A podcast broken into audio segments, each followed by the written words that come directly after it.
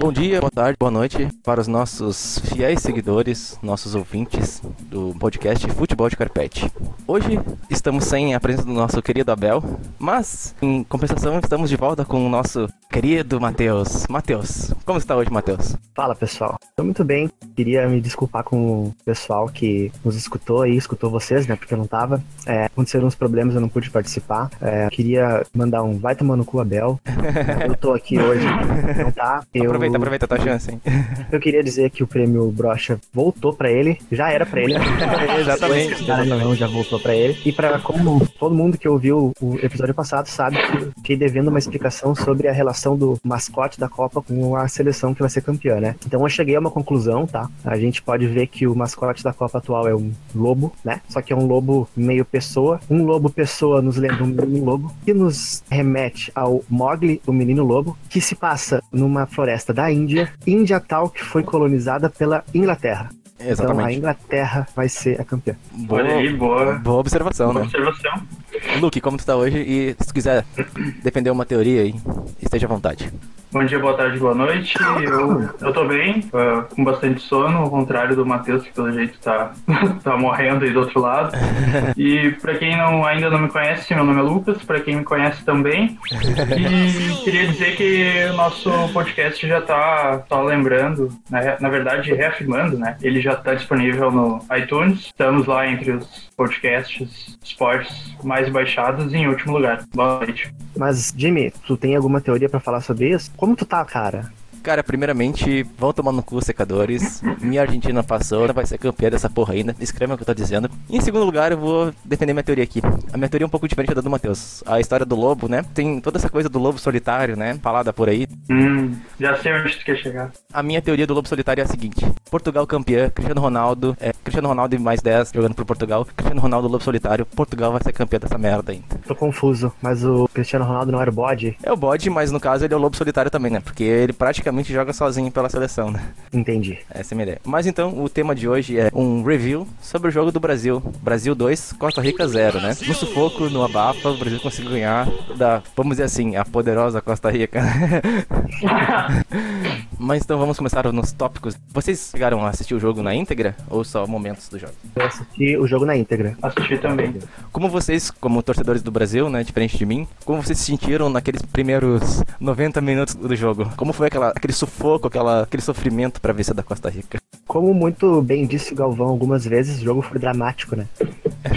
É, e isso que foi passado, um drama. É, o Neymar, tão, nosso tão bom jogador, menino Neymar, não conseguia se destacar. Ele estava sendo perseguido no campo. É, foi bem complicado, mas graças a Deus aí ele conseguiu fazer um gol de canela aos 52 minutos, então deu tudo certo. Aos 52 minutos do- do segundo tempo, né? para deixar claro.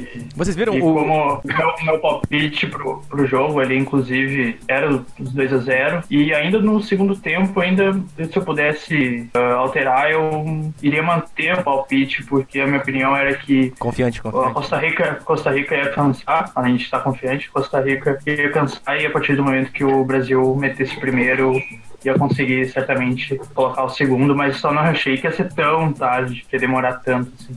Matheus tem alguma coisa a acrescentar? É, eu, eu gostaria só de ressaltar que né, no segundo gol do Brasil, o jogo já devia ter acabado, né? Porque Exatamente. Sim, já devia. pós-prorrogação foi uma coisa assim, vai Já, Neymar, já, basta... já tinha passado quase uns dois minutos já, eu acho. Exatamente. A mais. Foi aquele acréscimo a mais pro Brasil conseguir fazer saldo e passar por- pela Sérvia, né?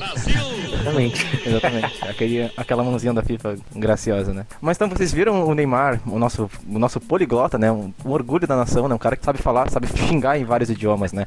Vocês notaram isso? Ele xingando em três ou quatro idiomas diferentes? Sim. Muito bom. Um É o orgulho do Brasil, né? O orgulho da nação, né? Um cara estudado, né?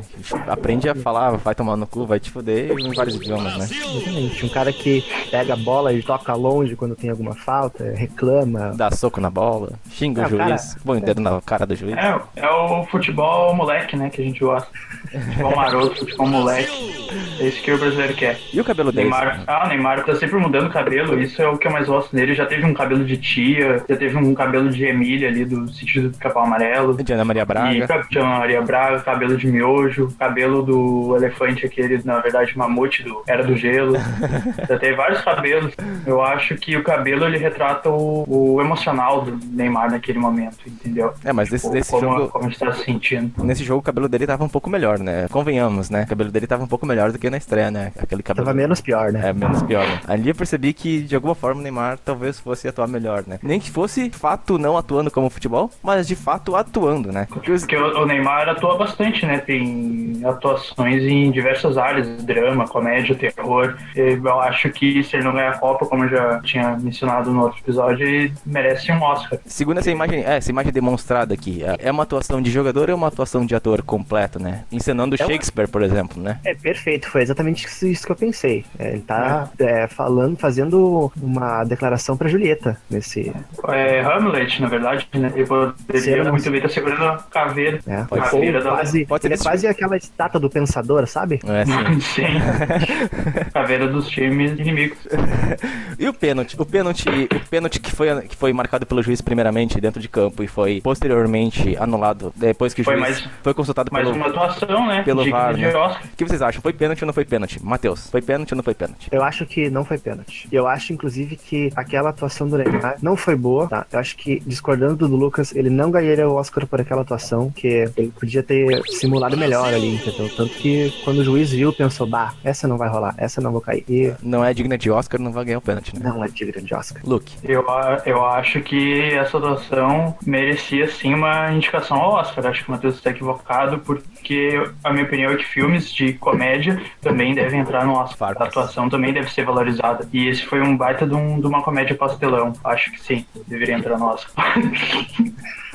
mas então, de- depois de toda aquela agonia, depois de todo aquele sofrimento, finalmente saiu o primeiro gol do Brasil e não foi pelos pés do menino Neymar, né? Foi pelo jogador que entrou na Copa como coadjuvante, mas vem sendo o protagonista das vitórias ou das campanhas brasileiras, pelo menos. Um jogador chamado Felipe Coutinho. Como vocês, como torcedores brasileiros, se sentiram depois daquele primeiro gol? Deu, aquele, deu um alívio ou frustração por gol sair, ter que sair daquela forma, ter que sair naquele momento, contra um- uma seleção, né, que vem aqui só pra participar, né? Eu acho que foi uma mistura de sentimentos, porque foi gol do Brasil, é, em contrapartida não foi gol do Neymar. Então, eu acho que a gente podia ter ficado só com o gol do Neymar de canela, tava bom. Luke, como tu te sentiu no momento que saiu o primeiro gol do Brasil? Foi acho que aos 46, 47, né? Uma coisa assim, não lembro agora exatamente. É, por aí. Eu me senti mais, mais esperançoso, né? Mais aliviado e como o Matheus mencionou, um pouco, um pouco decepcionado de não ter sido Neymar. Até porque eu confesso que eu não conhecia esse jogador Coutinho, porque se não tem, se o jogador não tem um-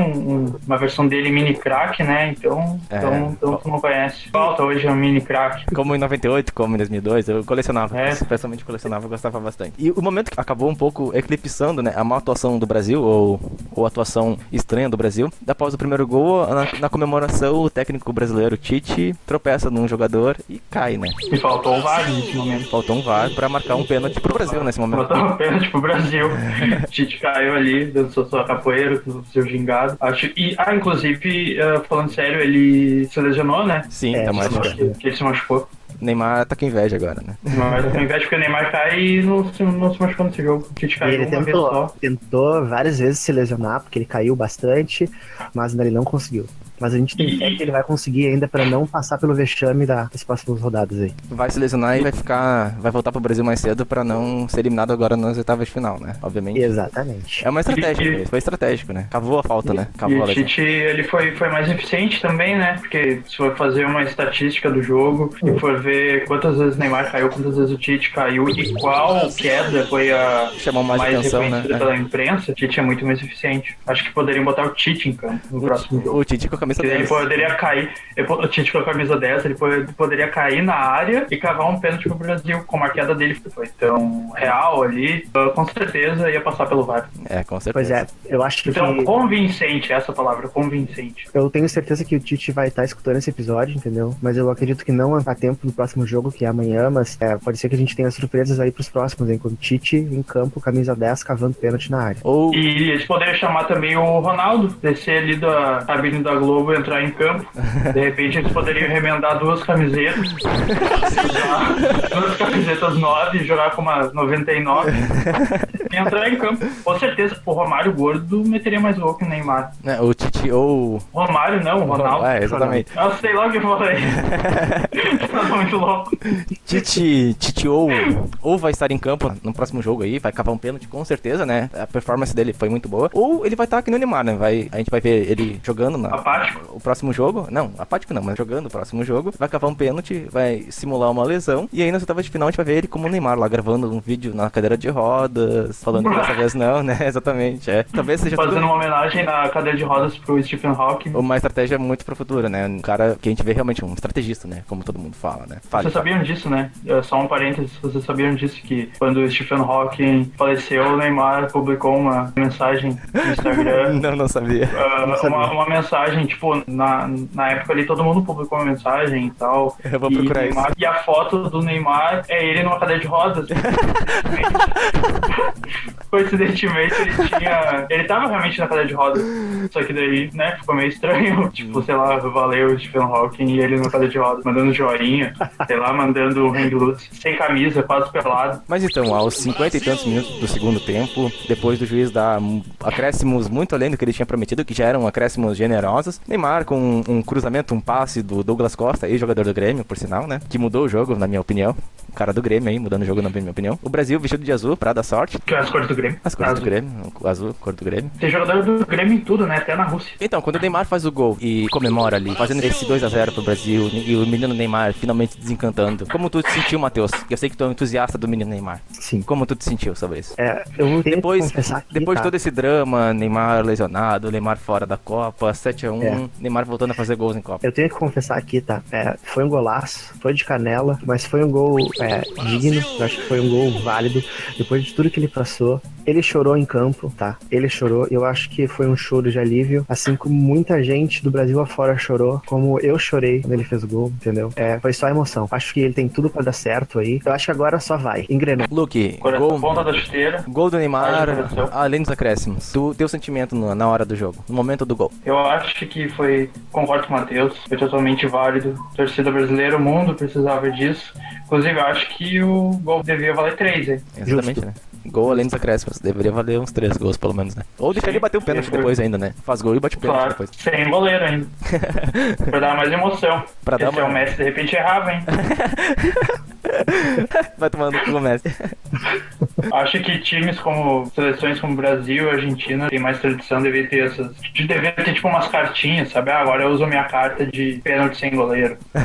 Agora eu uso minha carta de Tipo- do jogador do time. tipo o show do milhão. Tipo o show do milhão, É. exatamente. Perfeito. É, cada, cada Copa que tu ganhou, tu tem direito a uma carta a mais. Então o Brasil teria cinco cartas durante essa Copa pra, Muito bom, né, muito bom. pra tirar durante os jogos. É, tipo, agora chamamos o universitários, daí entra o Romário, o Ronaldo e o Rivaldo, sei lá, pra jogar. E bate pênalti Quero- no jogo. quero Joga Quero 15. ajuda nas placas, a torcida invade o campo. Mas então, finalizando. E segura, e segura o- os jogadores do outro time, tá ligado? Daí vem uma pessoa correndo pelada e ele segura o, o Messi, sabe? Quando o Brasil tá jogando contra a Argentina. Seria interessante. Acho que ficaria muito, muito mais chamativo, assim, o esporte. Ia dar uma incrementada. Tem que revolucionar, né? Tem que. Não só a tecnologia, a gente tem que mudar as regras também. Bom, eu- como eu sei que os dirigentes da- do, do futebol estão ouvindo. a gente, então eu não, eu não ficaria surpreso se a gente não visse isso numa, no futuro. Copa do Qatar, eles já vão colocar em teste. Poderia ser implementado, né? Exatamente. Mas então, eu sei que vocês gostam de cultura japonesa. E vou perguntar aqui pra vocês: vocês estão surpresos com a boa campanha do Japão na Copa, uma zebra, considerada zebra. Vocês consideram zebra ou não? A boa campanha do Japão na Copa? Eu não considero zebra, tá? Porque a gente sabe que o Japão é um país da Ásia. Os asiáticos são muito bons no que eles fazem, é, eles se empenham bastante, entendeu? É, eles podem não ter um talento natural, mas com certeza eles ficaram ali de 18 a 20 horas por dia jogando para ficar bom, e então eles estão colhendo resultados. E aí, dentro de um grupo, né, só para complementar, um grupo Japão, Senegal, Colômbia e Polônia. Os favoritos do grupo, obviamente, né, os cabeças de chave, eram a Colômbia e a Polônia, que estão no terceiro e no quarto lugar, ou seja, estão sendo, nesse momento agora, automaticamente vão jogar quinta-feira, a última rodada, eliminados da Copa do Mundo. E aí, além do Japão, né, peço que o Luke comente o Japão e comente a, se o Senegal também é uma surpresa e depois o, Matheus comente se o Senegal também é uma surpresa, né, na opinião dele, além do Japão. Luke, pra ti o Japão é uma zebra ou não? Ou ele tá só confirmando essa questão dessa disciplina japonesa, né, em geral? Eu concordo com o Matheus e complemento, acho que além da disciplina eles têm todo um aparato apoiando em volta deles. Eles têm técnicas como, como o equilíbrio do chakra, do ki, o Goku, do cosmos, Goku, Naruto, Pikachu, todo mundo apoiando eles. Eles têm, eles têm muita força e se eles estiver perdendo, só chamar ali os, os Megazords, montar o robô gigante e acabar com o inimigo. Eu acho que o Japão tem tudo para ir longe. E Senegal, Senegal me surpreendeu também, realmente. A Polônia me decepcionou. Matheus, Senegal em relação a Colômbia e Polônia. E Japão? É, bom, como o e o Lucas muito bem disseram, o Japão tem um, todo um time aí, é, toda uma técnica por trás, é, então não é surpresa. Agora, a Colômbia, eu não, eu sinceramente não sei se a Polônia tinha alguma chance, é, mas o Senegal, eu tenho a lembrança, que eu não eu posso estar enganado, mas ele foi bem em alguma Copa aí. 2002, 2002, faz bastante é. tempo. eu me lembro dos torcedores senegalenses, senegaleses, é, cantando, é, chamando o nome da seleção, assim, tem essa, esse som muito claro na minha cabeça, sabe? Olha, então, tá aí uma lembrança eu que eu não tenho, né? é, cara, então, pois é, eu, então, eu sempre pensei que quando eu vi o Senegal, eu pensei que ele fosse um bom candidato. Ah, agora que tu falou isso, me foi bem familiar dos torcedores cantando. É mesmo? Nossa, eu não lembro disso. Uhum. Não, é sério, isso foi sério. Pois é, então o Senegal não é surpresa para mim.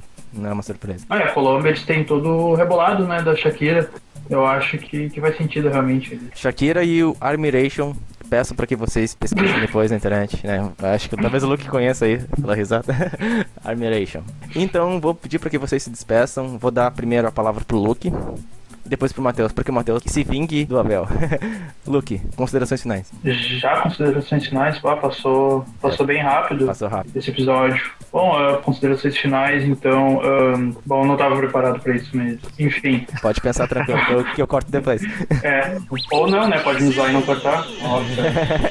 Bom, uh, então, primeiramente, vai tomar no teu cu Abel, faltou mais um programa, ganhou aí o prêmio Brocha da Rodada. Recebeu de volta, né? É. Recebeu de volta, o Abel já é bi, bi no prêmio bi, Brocha da Rodada. Bi brocha, vai brochar duas vezes com a 10 de 10. Bi, né?